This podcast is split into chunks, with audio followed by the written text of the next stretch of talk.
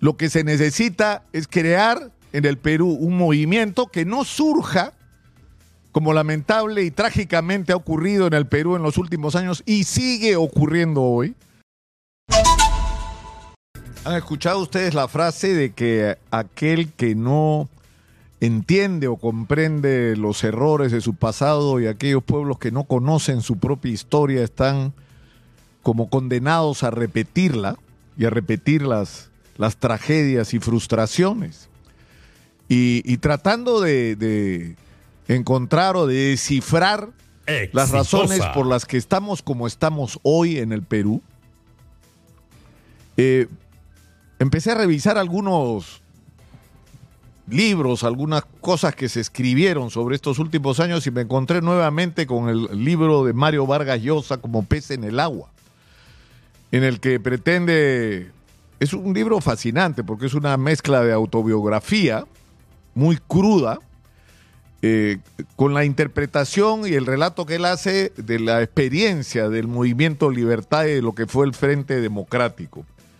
Y lo que resulta extraordinariamente sorprendente es cómo Vargas Llosa no termina de entender lo que le pasó hace 30 años.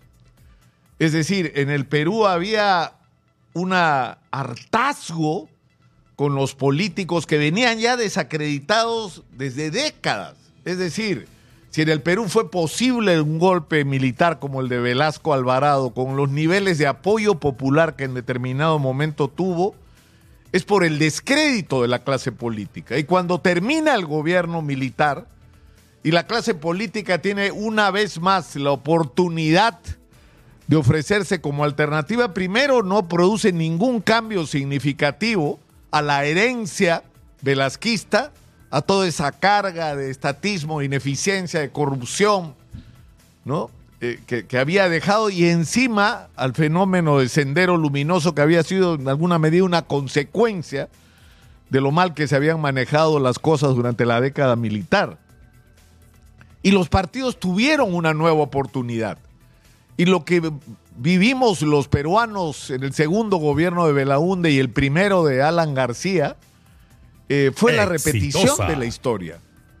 Los escándalos de corrupción, los grandes problemas de la sociedad peruana sin resolverse, los abismos sociales, las brechas, como le dicen ahora, eh, la incapacidad de los políticos de hacer lo que tenían que hacer. Y en el caso de Alan García, que es lo más parecido a Chávez, ya la gente se olvidó si hay algo, se puede no a Chávez, a Maduro, en términos de ineficiencia en el manejo económico y de catástrofe social, fue el gobierno de Alan García, ¿no? El, el primero.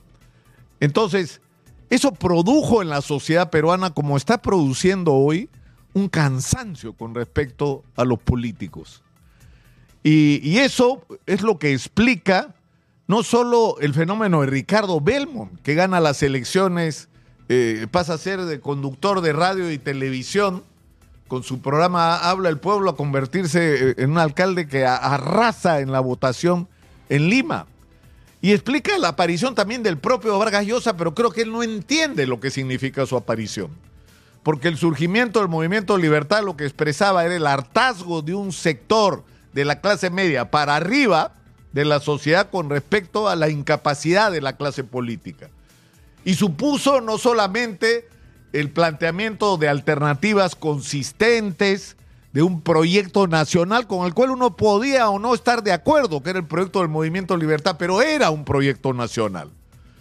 Pero no solamente se junta esta gente alrededor de un proyecto nacional, sino se junta gente que nunca había hecho política y que había tomado la decisión de sacar a los políticos y construir algo nuevo en el Perú. Y lo que hace Vargas Llosa es aliar a ese movimiento que tenía en su origen una especie de, sanación, de proyecto de sanación nacional y de, Exitosa. Y de saneamiento, eso sí, de la política. Y lo alía con Acción Popular y el PPC, que eran los representantes del pasado. Era simplemente llevar a su movimiento a reunirse con los que iban en la dirección contraria. los que tenían que ser barridos de la política peruana para construir algo nuevo. Y eso es lo que permite que otro outsider, otro que no venía de la clase política, otro que no representaba a los partidos, que era Fujimori, gane las elecciones. Y le gane las elecciones por ninguna de las explicaciones que están en el libro de Vargallosa. Le gana las elecciones porque se alió con los partidos que la gente asociaba con la derecha, con la herencia de corrupción e ineficiencia de los políticos de sus partidos. Por eso la pierde. Por supuesto, ya también nos olvidamos de que Fujimori se hace presidente gracias a Lapra y a la izquierda, que sostuvieron su campaña porque por sí solo Fujimori no hubiera sido capaz de llegar a ninguna parte.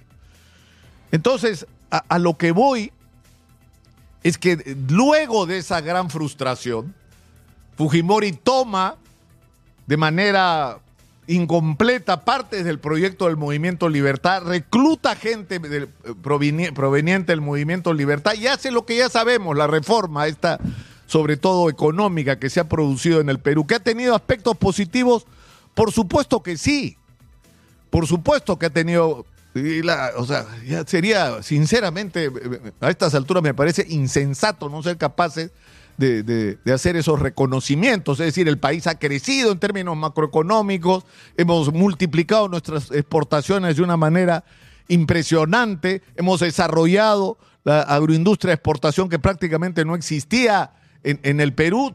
Todo eso es verdad.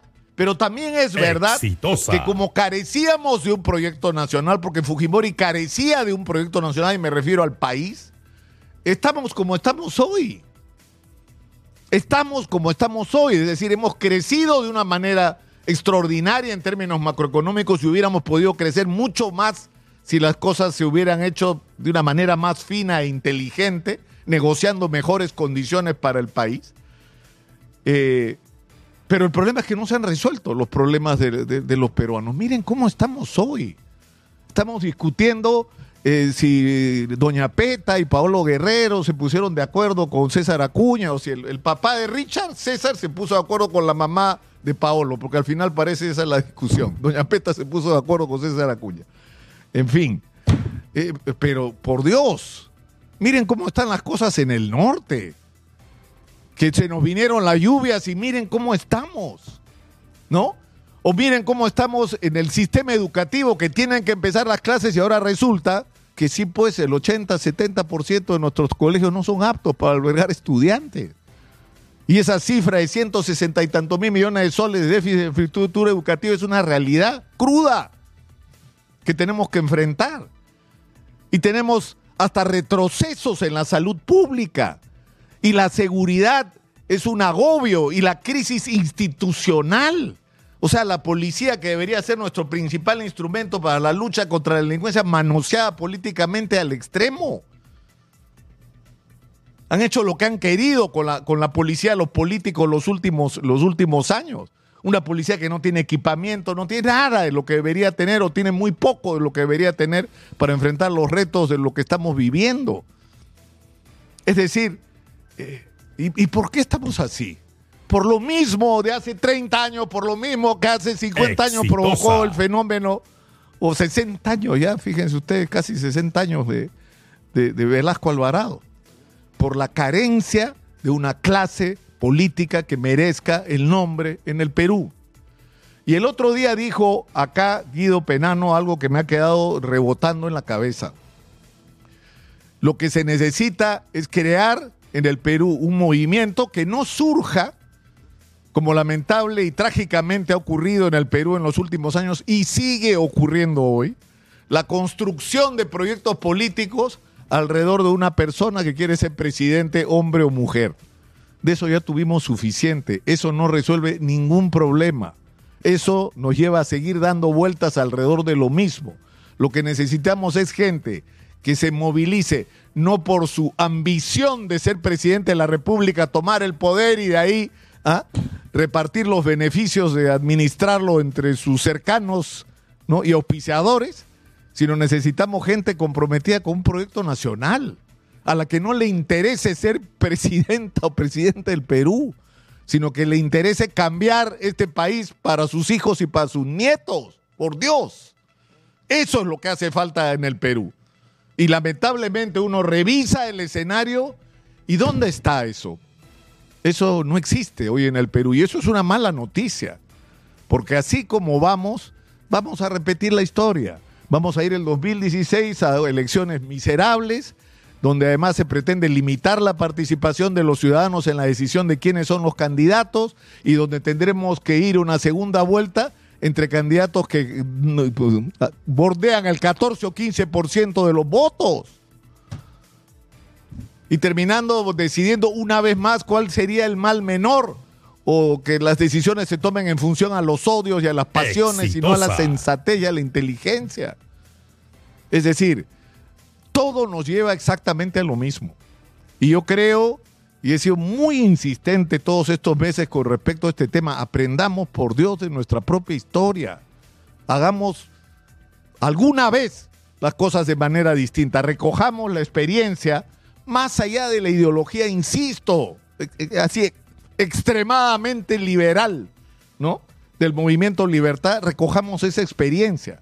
Que la gente que no ha hecho política, que se asquea de la manera como se hace política en el Perú, limpien la política y se comprometan alrededor no del apetito de una persona por llegar a la presidencia, sino de un gran proyecto para cambiar este país en los próximos 30 y 50 años. Parece simple, pero estamos lejos de eso, ¿no? Estamos lejos. Ojalá me equivoque. Soy Nicolás Lucar, esto es Hablemos Claro, estamos en Exitosa, la voz que integra al Perú, 95.5 de la FM en Lima, estamos en el canal 34 de Movistar.